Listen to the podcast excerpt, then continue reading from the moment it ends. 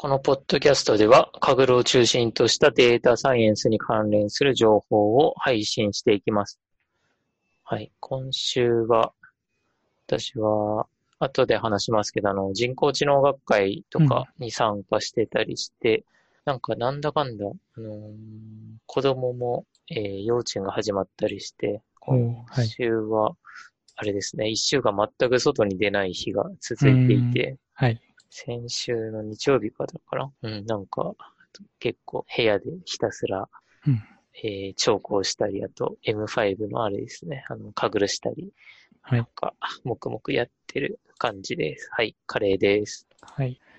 私の方は、ちょうど先週のところで土曜日に仕事で松江の方行ったんですね。はい。そしたら、すごいこっちの日本海側なのかな？梅雨となんかの現象重なって、すごい雨が降ってきうて、それで結構電車とかも止まって、はい。で最初はその土曜日の夜が止まって、ああ、もう帰れないやっていう状態になって、えー仕方ないから一泊して、朝で帰るかと思って、朝、それでまた日曜日になって、駅行ったら、今日は終日止まってて、へそれで2日ぶりくらいに、やっと家に今朝帰ってこれた状態で結構ー。あ、今朝なんですね。はいへーレゴンです。おお疲れ様です。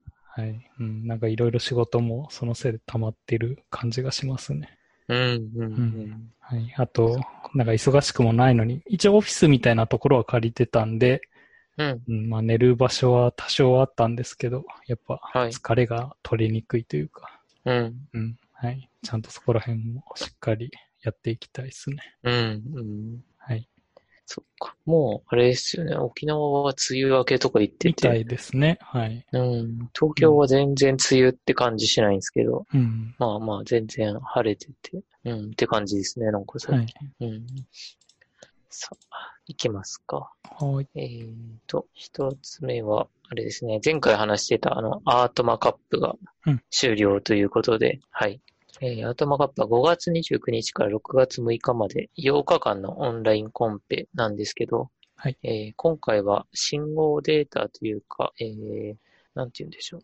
まあまあ信号データで、これまで結構私が、ほなんかやってたコンペが5割以上信号データじゃないかって感じで、カグルも。うんはい。で、結構、うん、いろいろコード資産とかもあるんで、結構いけるかなと思ってたんですけど、うん。結局パブリック107位、プライベート111位ということで、まあ、まあ、全然ダメでしたね。なるほど。うん。はい。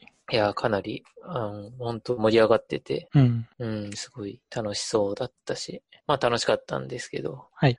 はい。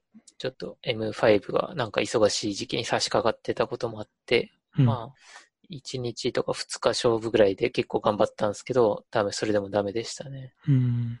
うん。そこら辺は、えっ、と、なんか終わった後にそういう反省会とか、トップの人の、なんか行動をいくつか公開されてるのもあったりしましたけど、なんかそういうところで発表みたいのあったりしたんですか？えー、発表も、あのー当日、む6月6日に終わった時に、はい。なんか、えー、勝者というか、えー閉会式みたいな時に、はい。まあ、ずえー説明みたいなものとかもあったりして、うんうん。で、あと有志の方は、あの、今回、コードを上げてもいい、えーうんなんか、えーあんまり内容に踏み込まないような内容であれば、まあ、はいっていうか、まあ、ほとんど OK なんですけど、うん。まあ、コード上げてもいいということで、結構有志の方もコード上げてくれてたりして、うん。っていう感じで、あとディスカッションがあるんですけど、ディスカッションでも20人だか30人ぐらいその、えーエッセンスを公開してくれていて、うん。うん、もう本当に、あの、すごい上位というかみんなの、あこんな一週間でここまで作り込め、込めるんだっていうようなソリューションが見ることができましたね。はい。はい。うん。うん。いや、結構、まあ、えー、上位は、あの、ニューラルネット、まあ、ほとんどニューラルネットが結構多かったんですけど、でもライト GB もやっぱ強くて、うん。うん、やっぱニュー NN でどうやって信号データ扱うかみたいなので、とても、あの、勉強になるような感じでしたね。うん。うん。いや、す、本当すごい、あれでしたね。本当上位になるには、カグルで上位になるより難しいんじゃないっていうぐらい、なんか充実したコンペだったなと思ってますね。はい。まあ、これで日本人うんがこういったはいなんかそういう信号データコンペみたいのが次カグルできたら、そうです結構強いね。感じが強いしそうでですね。すね。うん。これでどう、そうっすよね。あの、扱ったらいいのかとか、テーブルデータ、まあ言うてもテーブルデータだってもあったんですけど、うん。うん、テーブルデータでどう、あの、ニューラルネットを扱うかとか、うんうん、本当になんか、あの、日本人の方々のなんかベースになりそうな感じがあったりして、はい。うん、すごい、あの、もう、コンペにアートもカップになったなって感じですうね。ん。今回が何回目だったんでしたっけ？今回が5回とか4回とかでしたっけ？で、なんか次回も、えー、で、1週間後から昨日、日はいその1週間後の日曜日に、あの、振り返り会みたいなのがあって、うん。うん、ちょっと私は参加できなかったんですけど、そこでも、まあ、LT がいくつかあったりうん。とか、あと、えー主催の方が、あの、みんなのソリューションのまとめを分析とかされてたりして、うん。そうですね。一週間後まで本当に学びになるコンペでしたね。ふ振り返り会、今見たら200人ぐらいの方が申し込んでるんで、はいはい。うん、なんか本当にわけわかんない規模ですよね。うん。うん、ってぐらいな感じでしたね。その次回のうん。いつぐらいにやるみたいな、なんか告知はあったんですか？のはちょっとわかんないですね。あの、資料を私も見ただけなんで、うん。資料、資料ではその次回もきあの、国えー企画中ですみたいなことが書かれてて、はい。うん、公開されてたんで、なんか口頭でどれぐらい説明あったのかわかんないんですけど、うん、そうですね。ただ最近2ヶ月とか3ヶ月に1回ぐらいやっているので、はい。そうですね。夏ぐらいにできて、ね、またみんなで集まれたりとかしたら嬉しいですね。はい。はい。うん。で、どこですかね、アートマカップは。はい。で、次が、えーえー人工知能学会に参加してきましたということで、えーうん人工知能学会は、えー6月9日から、えー6月12日までの、えー4日間、えーの開催だったんですけど、うん。今回は、えー本来は熊本の開催の予定だったんですけど、まあ、コロナの影響もあったということで、まあ、オンラインの開催でしたね。で、はい。あの、企業とか、えー学生さんとか、まあ、いろんな方が発表して、まあ、それを聴講するんですけど、うんまあ、内容としては、まあ、人工知能学会というので、まあ、まあ、AI とか機械学習に関連するものが、まあ、主体で、うん。で、理論的なものから、その軽い、あこんなことやってみました、みたいな、そのすごい軽いものもあったりして、で、うんまあ、あと企業ですね。私たちこんなことやってますっていうので、まあ、営業とか、あの、人材、えーの採用ですか、とかも、のも目的に企業も発表してたりして、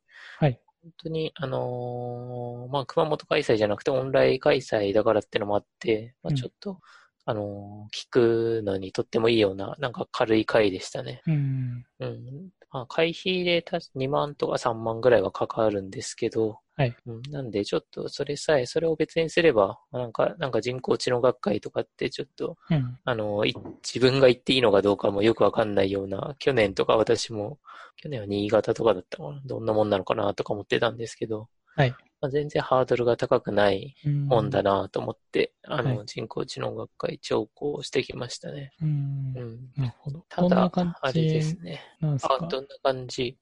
あの、うん。なんだろう。普段、まあ自分も、あの、オフラインでのはい。学会しか行ったことないんで、そこら辺だと、まあ基本的にセッション会場みたいのが、まあ多くてもうんうん10とか、なんか教室ごとにとか大きめの会場でとかで、あとはそうですね。あの、うん学部生の人とか、こう、ポスターセッションみたいな感じで、ポスターで、あの、並んでるみたいなイメージありますけど、今回全部はいオンライン開催ってことは、なん、なんですかね、そういうのも、なんかいくつか並行して、多セッション分、みたいのが、あのーそうですね。ほとんど、その学会、普通の学会と同じようなイメージで開催してまして、はい。なので、あの、10、10セッション、10トラックぐらいうん並列で走るんですけど、はい。まあ、あの、全部 Zoom なんですよね。うん。で、えっ、と、 Zoom の URL が配られてて、はい。その A の部屋はここの URL ですよ、B の部屋はここですよ、みたいなのがうん。A から H ぐらいまであって、はい。で、まあ、プログラムをもとに、その、聞きたい、ズームの部屋に勝手に入るみたいな感じなんですよね。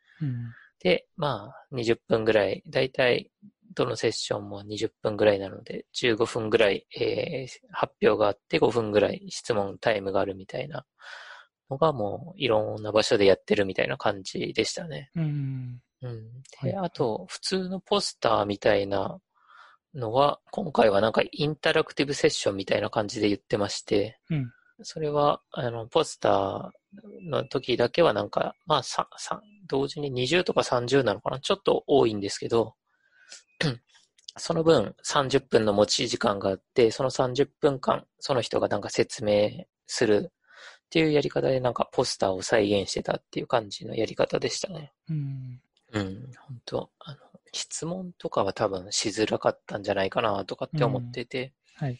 うん、結構、なんか、あの、ポスターとかでも、逆にポスターだとかだと、なんか途中から入ると、なんか、ど何話してんのか分かんなかったりとか、質問しづらかったりとかもあったりして、はい。うん、どっちかというと、ポスター的な発表の方はまた結構むず、やり方も難しいんじゃないかなとかって思いましたね。うん。うんこれは会社で行ったんそうで感じですね。ね。会社で行った感じで、会社何人かで見て、うちの会社はあと終わった後にはなんか自分たちで交流会というか、まあ、はい感想会みたいなやつやってたんですけど、はい。うん。うん、そうですね。やっぱ実開催じゃないと、その知らない方との、はいまあ、。交流みたいなのはちょっとできなかったんで、うん。うん、そこは残念だったかなというところはありましたね。はい。うん。なるほど。まあなんか、おすすめのというか、これは気になるみたいな発表はいくつかありましたか？そうですね。結構、あのー何でしたっけ？私、企業の発表とか聞いてて、うん。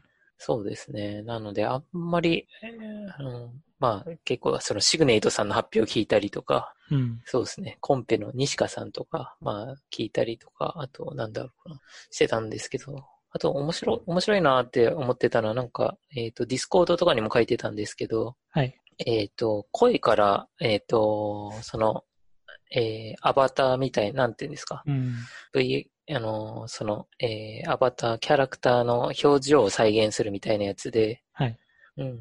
で、えーどこだったかな？広島かどっかの大学の方がされてたんですけど、うん。まあ、その NVIDIA がもう、えー前に、えー学会で話してて、うんその NVIDIA は CNN を使って、あの、音声を CNN に変換して、うん。まあ、それで結構いい感じになったよ、みたいな発、えー既存の論文があるみたいなんですけど、はい。で、それはコードも公開されてるんで、結構試せ、試せますよ、みたいなことを言われてて、はいまあ、。で、それ試したら面白そうだな、とかって思ったのがありましたね。うん。で、えーその大学の方は、えーその CNN にプラス、えー LSTM とか入れて、うんそしたらロスも下がったし、すごい滑らかになったみたいな、あの、うん研究があって、はい。うん。結構、あのーなんか応用が効くとこだと思うんで、うん。うん、なんか、その、まずはその NVIDIA が、の方がコード公開されてるっていうんで、うん。なんか気軽にというか、それを動かしてみたら、なんかもしかしたら楽しいんじゃないかなとかっていうのとか、うん。まあ聞いてて面白いなとかって思いましたね。はい。うん。なるほど。うん。あとは何かな？結構、まあまあ、いろんな、まあ幅広くし自然言語から、うん。自然言語系とか、あと広告系、企業の方で広告とかの発表とかも結構多くて、はい。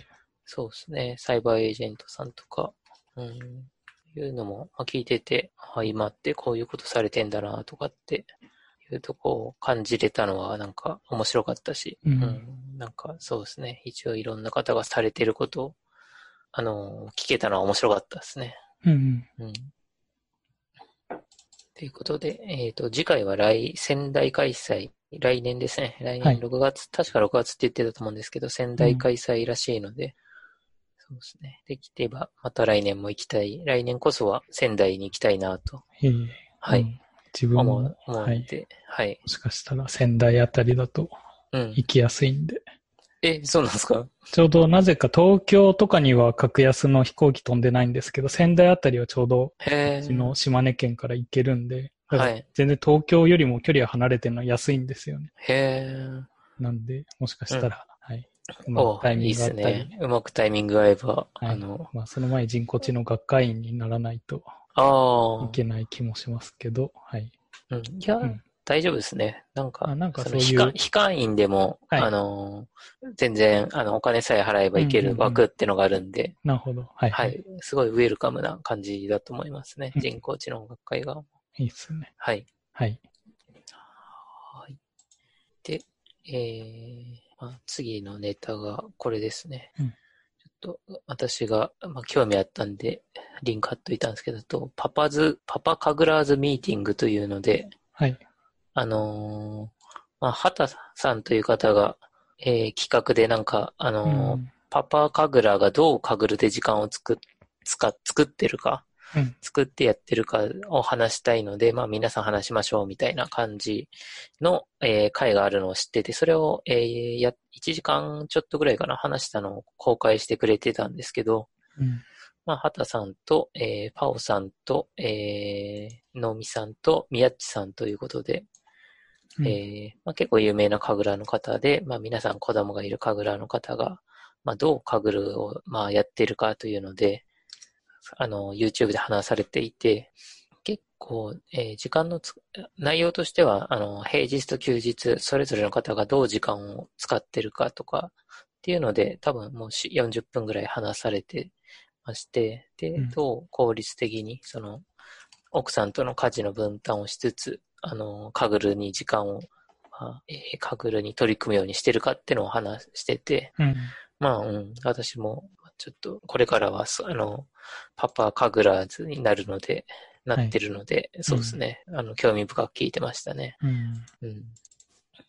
で、その他は、えーどうして、あのー忙しいのにとか、カグルをやってるのかっていうのと、うんえー今後、カグルとどう関わっていくかとか、今後の目標をそれぞれの方が語っていて、はいうん、特にマスターになって、で、マスターなんだけど、次、グランドマスターまで目標、えー遠いんだけど、何を目標にやるといいかね、みたいなのを最後に結構話されてて、それもうん結構楽し、楽しいというか興味深いなと思ってはい聞いてましたね。うん。うん。いや、結構皆さん細切れでもカグロをされてて、はい。例えば、あの、昼休みの時間にどう、まあまあ時間がないので、例えば通勤時間とかにアイデアを貯めてて、昼休みにこう、アイデアを実装するとか、うん。夜に実装して、あの、寝てる間とか、または出かけてる間に、あの、学習を回すとか、うん。まあそういう工夫がすごい紹介があって、うん、まあ、やっぱ、あの、私も結構時間で、カグルをや、時間を大量に投入してやってた方なんで、うん。うん、やっぱこう、こういう、なんか効率的な時間の使い方をはい。すごい追求するっていうのも、それもまた面白いなとうん。いう感じはしました。はい。あちょっと今、風の音が少し乗っちゃってますね。うちわで青いそううん風がって感じですねうん。ちょっと待ってください。はい、お待たせしました。はい。はい。なるほど。なんか、結局、カグルって、うんあの、まあ、結局データとか公開できない分、うん、こういうふうにカグルに関わってる人がどうやってカグルに取り組んでるかっていうのが、うん、うん。なんか話題としてはかなり、うん流行るというか、はい。いい出し方な感じがしますね、コンテンツ的にも。うん、うん。それ、で、やっぱり結構、そういうお子さんもいる人も多いんで、はいこの前も質問あったみたいに、うん。子供がいるんですけど、うん、どうやって時間を取っていますかみたいな、はい。情報共有されてるのが、はい。すごいいいですね。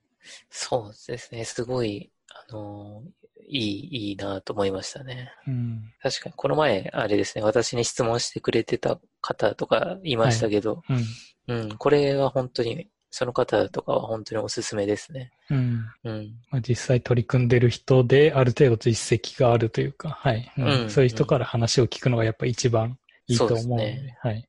うん、一番そうですね。うん。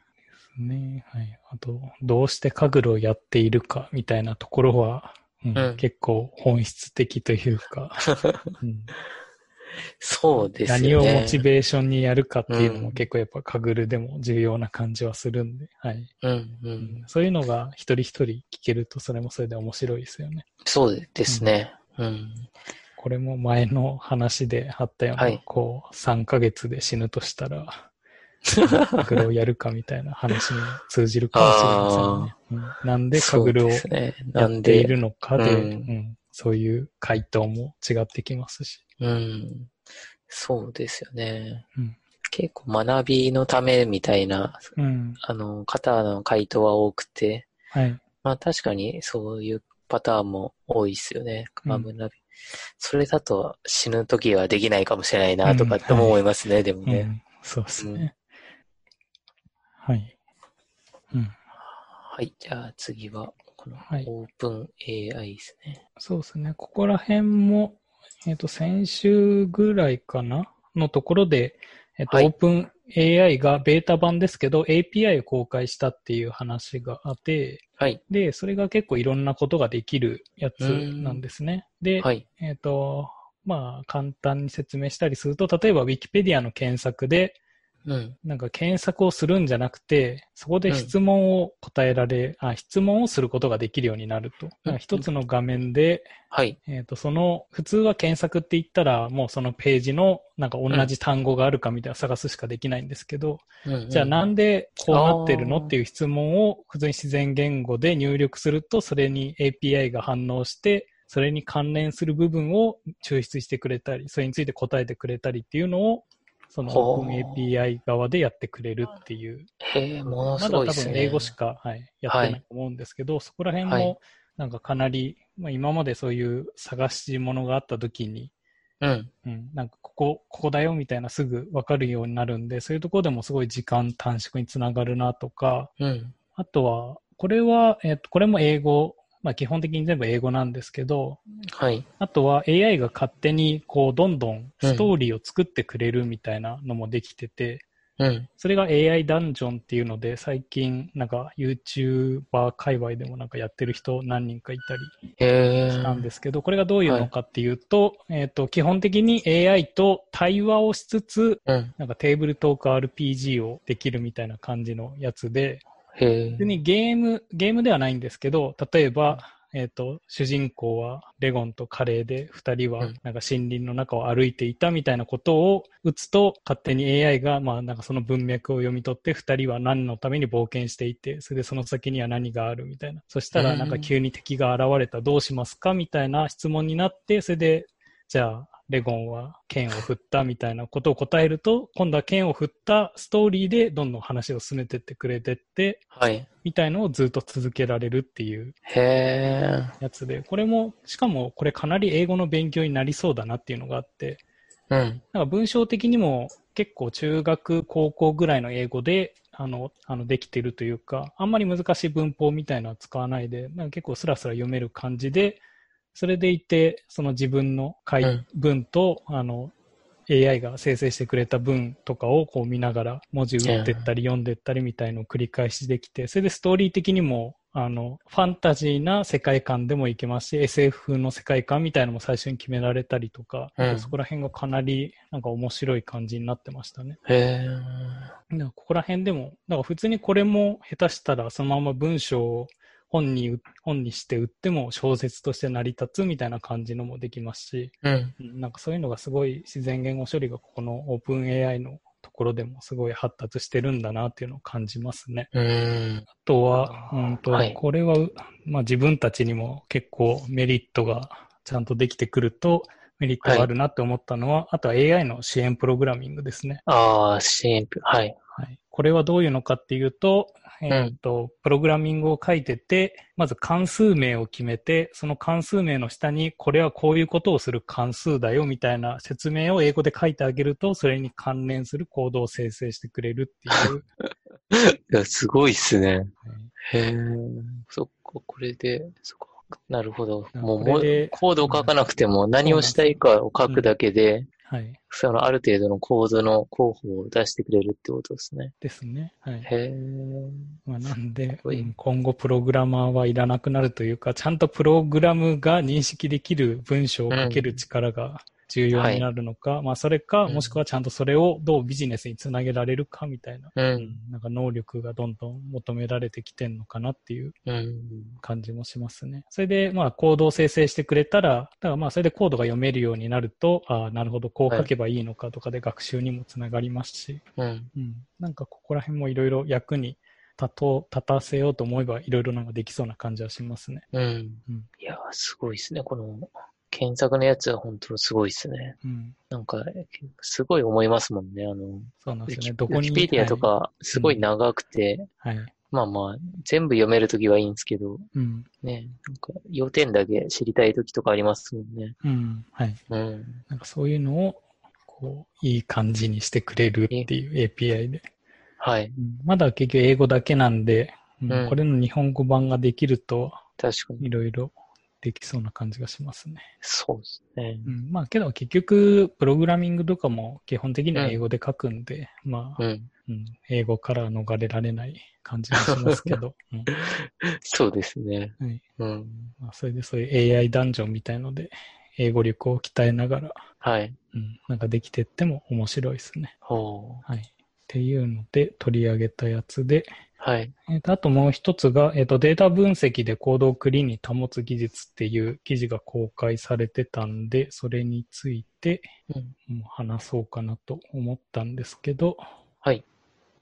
はい。えっ、ー、と、この方、ヒグさんでいいのか、ヒグさんのブログに、うん、えっ、と、これも先週のところでか、データ分析でコードをクリーンに保つ技術っていうところで、えっ、と、海外のブログ記事ですかね、はい、を、うん、それをえっ、ー、と、まあ、どういう記事かっていうと、その経験則で、どういうふうに、うん、えっ、と、コードをきれいに保っているか、みたいなところで、アンチパターン、そのコードが汚くなる原因とか、じゃあどうすればいいコードを書けるの？みたいな、はい。について話されていて、うん、で、まずコードが汚くなる要因としては、例えばそういう関数やクラスを使って処理を抽象化しないとか、一、うん。うん、つの関数に長く複数の処理を書くとか、あとユニットテストを書かず、リファクタリング時に一から書き直すみたいな、うん、うん、みたいなことが挙げられていて、まあ確かに、まあ、ここら辺をやっていかないとどんどん汚くなりますし、はい。うん、あとは、やっぱ、あの、10パイターノートブックとかでやると、あの、コードは煩雑になりやすいよっていう話だったり、はい、うんうん、じゃあどうすればそういうのをまあ減らせるかっていう、まあ、綺麗に保てるかっていう話ですね。はい。で、まずそれにもまあセオリーがありますと、うん、うん、で。例えば使ってないコードはちゃんと消しましょうとか。なるほど。あと、これは、なんかプログラミングにもやっぱ、あの、あることなんですけど、ちゃんと内容がわかる変数名、うん、そういう、えっ、ー、と、メソッド名でもそうですし、その入れる変数名にしてもちゃんと何が入っているのかとか、うん、それが単数なのか複数なのか分かるとか、なんかそういうところがちゃんと意識して書かれているといいよねとか、あと、はい、あのドライって、don't repeat yourself っていう話があって、コードを DRY に保つっていうのは、同じような記述があった時にそれは共通化して書いておいた方が後でメンテナンスもしやすいよねと。同じような箇所がなんか3箇所とかあって、毎回その数値をとか、なんか部分を変更しないと修正できないみたいのはやっぱめんどくさいからそういうのはメソッドにまとめましょうとかっていうのに、まあ従えばある程度は綺麗になるよとか、はい。まあ、あとはもうさっさと、えっ、ー、と、ノートブックを使うんじゃなくて、普通の Python の,、あのファイルにしちゃいましょうとか、そうした方が、まあやりやすくなりますよみたいな話があったりしてましたね。で、うん、えっ、と、あとは、あれですね、業務ごとこのメソッドもなんか他でも使いそうだよなっていうのはやっぱあったあったりすると思うんで、そういうのはもう自分であの関数化して、それでスニペットって言っていつでも使える状態みたいなところに、なんかそのいつでも使えるようにどっかにあのスニペット一覧みたいなのでも、はい、なんかそういうメモでも作っといて、そこでいつでもコードが使えるような状態にしておくとか、はい、あとルールを設けるっていうのが、うん。うんまあ、話としてありまして、うん。うん。まあ、けどやっぱりカグルのコンペに臨むって時間も限られてますし、なかなかそのコードをきれいに保つっていうのはやっぱ難しいというか、うん、なかなか大変な感じがするんですよね。はいうんうん、だからまあこれに対して自分がなんか付け加えるとするんだったら、うん、なんか前から言ってるような、あの、軽泥みたいな、こう、もともとそういうフレームワークみたいのが定義されているもの、はい、あれもかなりそういうふうに定義されていたり、一、つの処理に対してノードっていうものを準備して、このノードはこれをするものですみたいなのを定義して書いていくんで、そういうところでも、まあ、あの、コードを保ちやすいのかなとか、あと、カグル以外の自分の何かそういう分析するプロジェクトみたいなものを持ちましょうっていうのも、なんか最近考えてて、はい。まあ、例えば自分でやってるのだと、あの、ボートレースとかですね。はい。とかの、あれも結局別に締め切りはないっちゃないんで、いくらでも自由に書けますし、それでコードを結構メンテナンスする時間も別に優にあるんですよね。はい。うん。それで新しい、例えばライブラリーでこういう機能が追加されましたみたいな時に、じゃあ自分のに追加してみたら、こう、コードのその精度どうなんだろうみたいな、うん、その簡単に試す場所みたいのもすぐできるようになるんですよ。そういうのが、うん、なんか一つぐらいプロジェクトとして持ってると、なんか普通に毎回そういう新しいライブラリを試すためにタイタニックをロードしてきたりとかしなくても、うん、なんかある程度そのデータ量も十分しているもので、あの、ちゃんと使えるのかとか、どういう効果があるのか、このデータには向いているのかみたいなのを確認できる場所みたいな一つ持っておくと、うん、なんか自分のそういうルールとか、あの、まあ、なるべく綺麗な状態のコードを保ちながら、うん、なんかこういうふうにコードをまとめたりとかメソッド化したりとかっていうのが学べると思うんで、うん、なんかかぐる以外でもなんか自分でそういう一つなんか分析する対象を持つっていうのは結構そういう行動、綺麗な行動をまあなんか持ち続けるというか考えるっていうところではいいのかなっていう気がしてるのが最近考えてますね。ああ、そうかもしれないですね。うん、確かに。よく知ったデータでなんか、すぐ試せるようなのがあると、はい。うん。そうですね、うん。うん。いいかもしれないですね。はい。なんで、まあ、ここら辺も、ちょっと、多分7月ぐらいに、なんか今、その自分が所属している、あれですね、うん、あのギルドのところで、ちょうど1周年記念みたいな時期になるんで、はい、そこで LT するんで、うん、今の話を少しまとめて、やろうかなって思ってますね。そうですね。いや、いいっすね。はい。まあ、どんどん自分もやっぱ、カグルとかのコンペやってると、うん、あの、どんどん汚くなるというか、もうわけわかんなくなっていくんで、はい、最後の方とか。うん。うん、まあその分、そういう自分のプロジェクトみたいのだと結構どんどん、もしかしたらここってこういう書き方できないかなみたいのとか、うん。うん、なんか新しいライブラリあったからちょっとこれで試したらどれぐらい精度上がるんだろうみたいなのができるようになったんで、結構個人的にはやっぱ気に入ってるというか、まあ持っておくといろいろ便利だなっていうのは最近感じてますね。うん、うん、確かに。そうですよね。カブルだともう最後は、まあ残り1週間だしみたいな感じにどうしてもなっちゃうし。はいうん、それちゃんと終わった後にリファクターとかするなら、まあいいんですけど、うん、うん、まあ多分リファクターとかする人は、ある程度、その、あの、成績が良かった人とか、うん。うん。なかなかそういう人とかじゃん、それで行動を公開するみたいな人じゃないと、なんかそこのモチベーションも保ちにくいなっていうのがあったりするんで。はい。うん。けど、ボートレースみたいなもう一年中いつでもやってるんで、うん、じゃあなんか、まあなんか将来に向けてちょっと綺麗にしておこうとか、うん。うん。なんかそれ、あとは、あの、新しい、あの、自分が使ったことないライブラリーというか、あんまりそういう、うん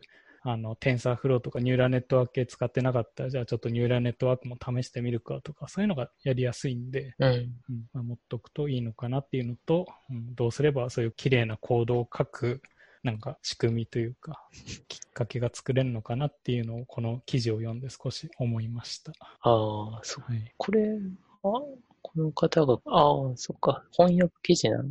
翻訳というか、要約というか、うん、うん、うん。いや、重要ですよね、行動を。きれい。に保つって。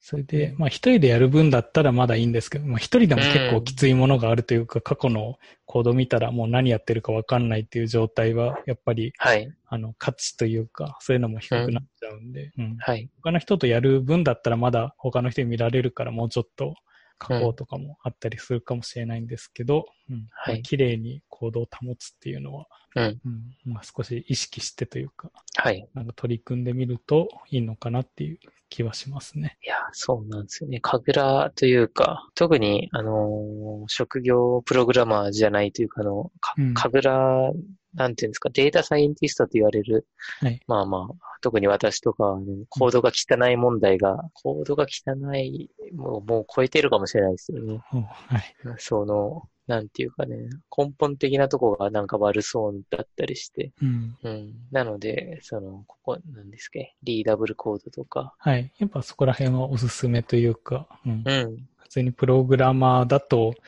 まあ、はい、読まれているというか、はい。うん、うん、うん。そうですね。読まれてますし、やっぱね、うん、変数名をちゃんとつけましょうっていうことさえね、最初よくわかんないでつけてたりするんで、はいはいうん、まあそういう考え方を知っとくだけでも、うん、まあまあ知らないよりいいってことだと思うんですけど。ね、あとはレビュー環境がないというか、はい。なんかこういうコードを書いてみたんですけど、みたいな、それここもうちょっとこうしたらこう書けるよ、みたいなうん、なんかそういう環境もあると面白いんですけどね。はい。なかなかそこら辺がやっぱ、あの、こういうデータサイエンスになるとデータを共有できなかったりとか、他の人とそういう共有しちゃダメとかっていう制約も多いんで、うん、うん、まあ、そこら辺で、うん、なんか自由に使えるデータで、そういう他の人とも別に公開したり、コードを見せ合ったり、レビューし合っても大丈夫みたいな環境のがあると、いいなっていうのもありますね。うんうん、確かに、そうですね。で、たまには、あれですね、がっちりレビューしてもらってもいいかもしれないですね。うん。はい、うん。ここの辺もそんな話でしたと。うん。はい。はい。えー、で、最後に今週のかぐるというので、うん、えー、と、昨日か一昨日ぐらいかな？から、なんか、ツイッター上でちょっと話題になってたんですけど、うん。あの、ディープフェイクコンペですね。あの、Facebook が開催した、はい、えー、ディープフェイクのコンペなんですけど、うん、このコンペのあの、1位と2位が、まあ、順位が、その1位と2位を取り消されてしまった。まあ、確かもう1回確定してたと思うんですけど、はい。あの、コードを、えっ、ー、と、入場者は、まあ、レビューにコードを提出するので、うん、で、提出した段階で、えっ、ー、と、まあ、Facebook からこれはダメだというようなことになって、うん、まあ、リムーブされてしまったというのがあって、だったらしいですね。うん、で、1位のチーム、1位だったチームの、あの、ギバさんという方が、うん、えー、カーグルの、えー、ディスカッションに、まあ自分たちはこういうことをして、まあ、えっ、ー、と、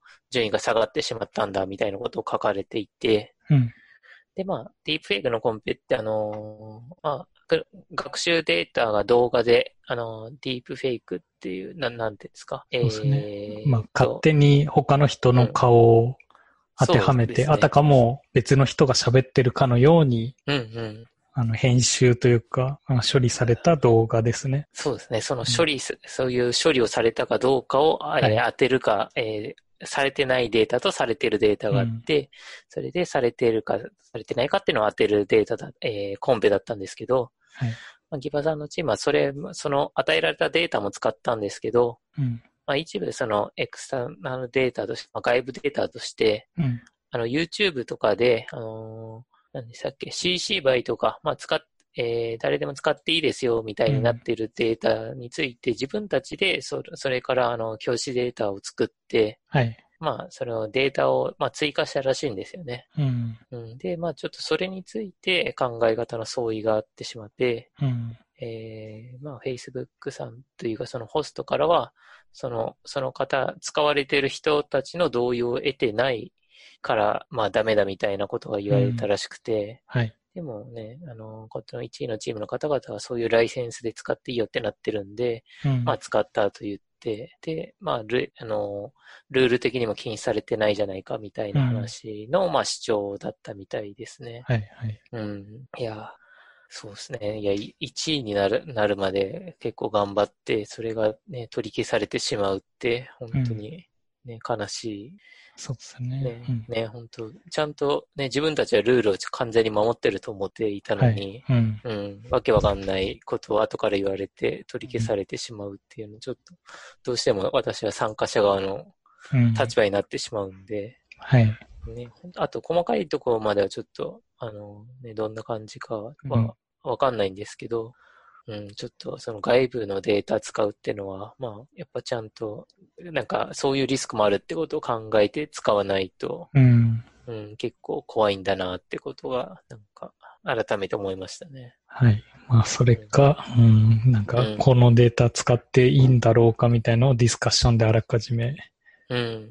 といて、それで公式の回答を得ておくとか。そうですね。そういうのが、しておかないとこういうことにもなり得るっていうやつですね。そうですね。うん、はい。前のペットコンペとかは本当になんか、正解データをこう、サイトから取ってみたいな、そういう不正というか、まあそういうのもありましたけど、うん、これは本当に別に、なんか、そのテストデータの正解を取ってきたわけではなく、その、そうですね。はい。まあ、学習のデータ分を増やしたいがためにやったんで、うん。うん、そうなんですね。で、ちゃんと、その、外部データ使う人はここに書いてねっていうディスカッションのスレッドとかにも書かれ、書いて申告しているも、うん、わけなんで。はいはいはい。